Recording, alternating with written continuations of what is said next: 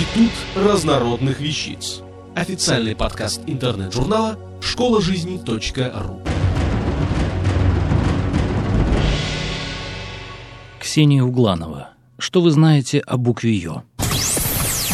Японский бог. Как сложно иногда понимать рекламные тексты, читать книги и газеты. Ну как разобраться, что хотели сказать в слогане «Все для вас»?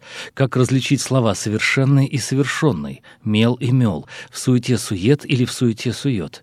От чего получились такие казусные разночтения? И откуда появилась эта каверзная буковка «ё»? История Е-ё.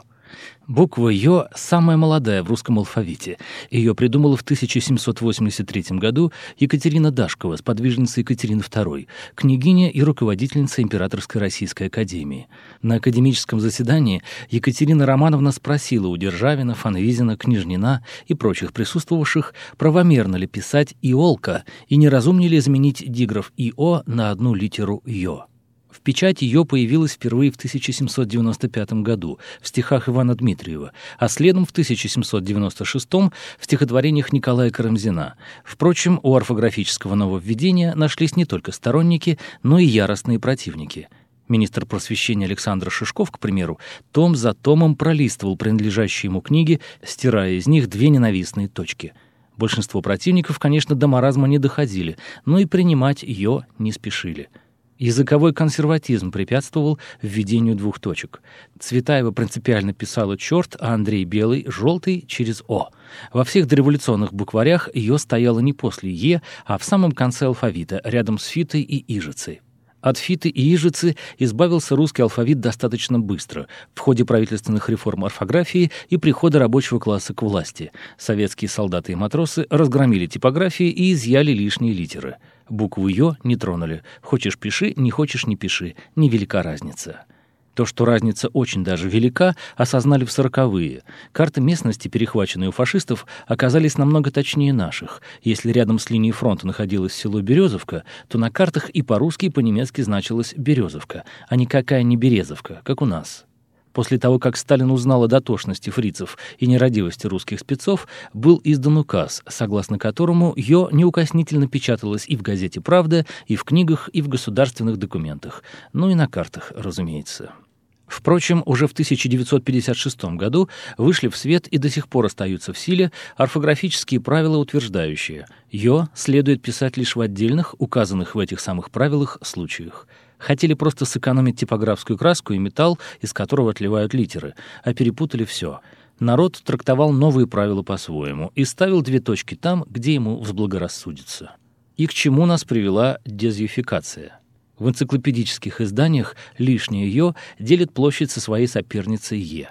На компьютерной клавиатуре она сослана в левый верхний угол. В телеграммах пишется исключительно «пришли денег еще». И, наконец, мы до сих пор уверены, что у Дюма кардинал не Ришелье, а Ришелье, и считаем, будто актера зовут Депардье, а не Депардье. И известнейший поэт Фет именуется не иначе, как Фет. Опять же, пиво называется то Жигулевским, то Жигулевским. А сколько юридических проблем возникало у наших граждан из-за нерадивых паспортисток, не проставивших в фамилиях несчастной «ё». Получается порой, что по одному документу человек Еременко, а по другому — Еременко. Так и живем, словно в нашем алфавите 32 с половиной литеры. Несколько двоеточных фактов. В прошлом году ее исполнилось, совсем недавно, кстати, 224 года. День ее рождения — 18 ноября по старому стилю 1783 года. Буква «Ё» стоит на сакральном, счастливом седьмом месте в алфавите — в русском языке около 12,5 тысяч слов с «ё». Из них около 150 на «ё» начинаются и около 300 на «ё» заканчиваются. Частота встречаемости «ё» — 1% от текста, то есть на каждую тысячу знаков текста приходится в среднем по 10 «ёшек». В русских фамилиях «ё» встречается примерно в двух случаях из 100 — есть в нашем языке слова с двумя и даже тремя буквами «ё» — трехзвездный, четырехфедерный, Бирюлёх, река в Якутии, Бирюгёш и Кёгелён — мужские имена на Алтае. Более 300 фамилий различаются только наличием в них «е» или «ё», например, Лежнев, Лежнев, Демина, Демина.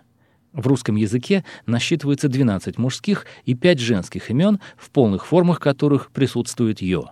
Это Аксен, Артем, Нефед, Пармен, Петр, Рерик, Савел, Селиверст, Семен, Федор, Ярем, Алена, Клена, Матрена, Фекла, Флена. В Ульяновске, родном городе юфикатора Николая Карамзина, стоит памятник букве «Ё». В России существует официальный союз юфикаторов России, который занимается борьбой за права обесточенных слов. Благодаря их кипучей деятельности по осаждению Госдумы, теперь все думские документы, в том числе законы, полностью юфицированы. Ее с подачи председателя Союза Виктора Чумакова появилась в газетах «Версия», «Слово», «Гудок», «Аргументах и фактах» и других, в телевизионных титрах и в книгах. Российские программисты создали Йотатор — компьютерную программу, которая автоматически расставляет литеру с точечками в тексте. А художники придумали Йопирайт — значок для маркировки йофицированных изданий. Автор статьи «Что вы знаете о букве Йо» Ксения Угланова. Текст читал Дмитрий Креминский. Институт разнородных вещиц.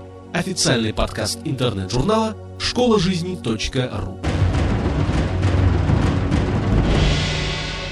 Слушайте и читайте нас на www.школажизни.ру.